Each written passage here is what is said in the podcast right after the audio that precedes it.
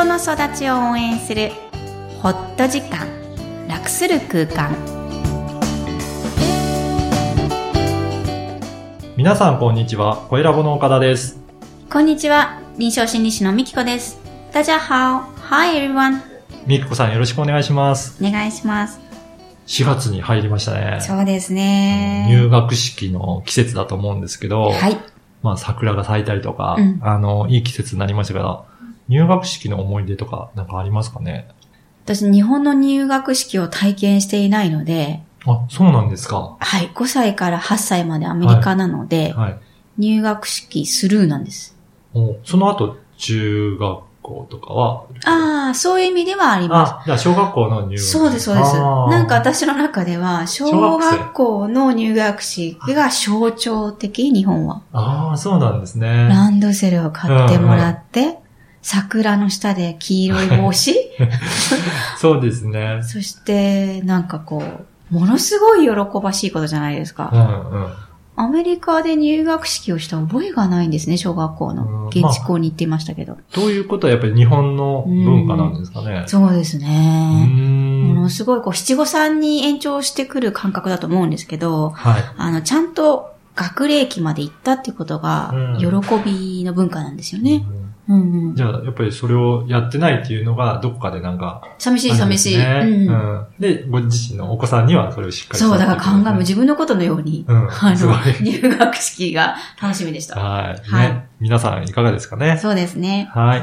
それでは本日のメインテーマということで、アイデンティティの構築というテーマなんですが、これは一体どういうことでしょうか？はい。今日は思い切って、アイデンティティについてお話ししていきたいと思います。はい。えー心理学用語では自我同一性というんですが、最近では自己同一性とも言われて、要は自分は何者であるかっていうのを、うーんはっきりはもうもちろん大人でも分かりにくいんですが、はい折り合いがついている状態を構築した。うん。というふうに言われています。自分のアイデンティティの揺れとか、あの、よくハーフの心理で言われることですけども、お父さんがアメリカ人、お母さんが日本人。はい。じゃあどっちについたらいいのとか、ああ。ど自分の文化圏って何なの？うんその存在していないハーフっていう世界は、とても葛藤をすると言われているんですね。やっぱり両親の文化が違うと、そこは、やっぱり迷ったりするもんなんですかね。そうです。自分はどこに所属したらいいのかとかうん、見た目とまたその文化が違ったり、はい。でも自分の中にあるものは、見た目はアメリカ人なのに日本的なものが多い。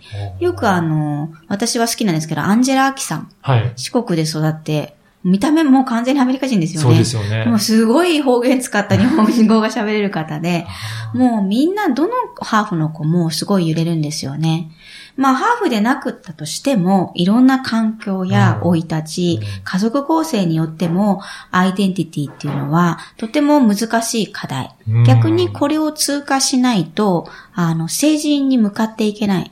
要は夫婦関係だったり、パートナーを選ぶ。人を育てるっていう、今度は育てる側の意識にシフトできていかないんですね。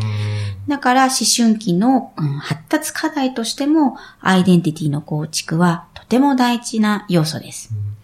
一般的にはその頃を過ぎると、大体確立してくるようなものなんですかね。そうですね。うんあの、よっぽどなんか外圧的な刺激とかはい抑圧されない限りは、あの、周囲とか両親の庇護のもと、うんまあ、ちょっと荒れる。ううんん。波が立つぐらいを荒れて、うんえー基準としては私は学んだ観点なんですけど、相手をこう傷つけない程度の荒れ。うん。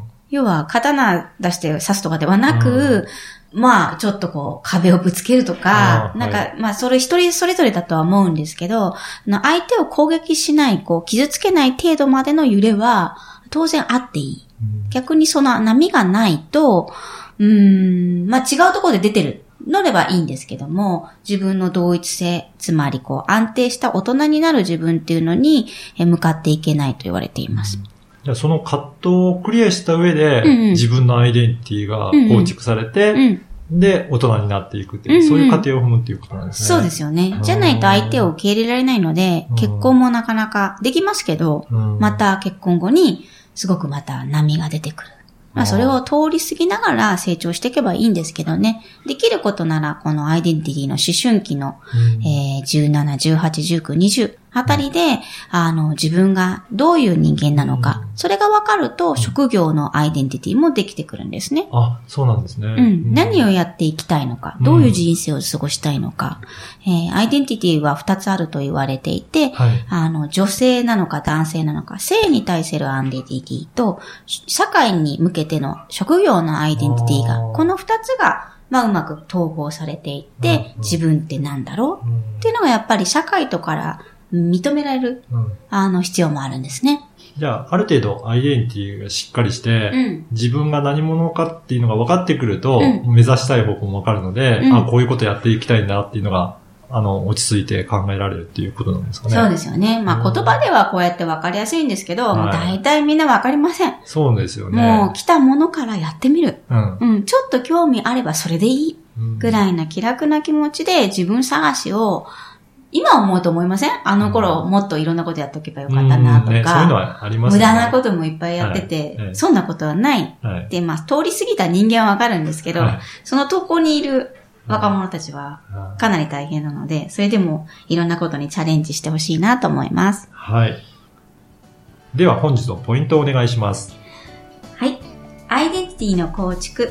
誰もが通る道であり、大人になった皆さんは子供の揺れを受け止める立場ですね。子供たちをちゃんとホールドしてあげてください。今日の気持ちにありがとこの番組ではお悩みや質問を受け付けています。育ちネット多文化で検索してホームページからお問い合わせください。みきこさんありがとうございました。う。ありがとうございました。バイバイ。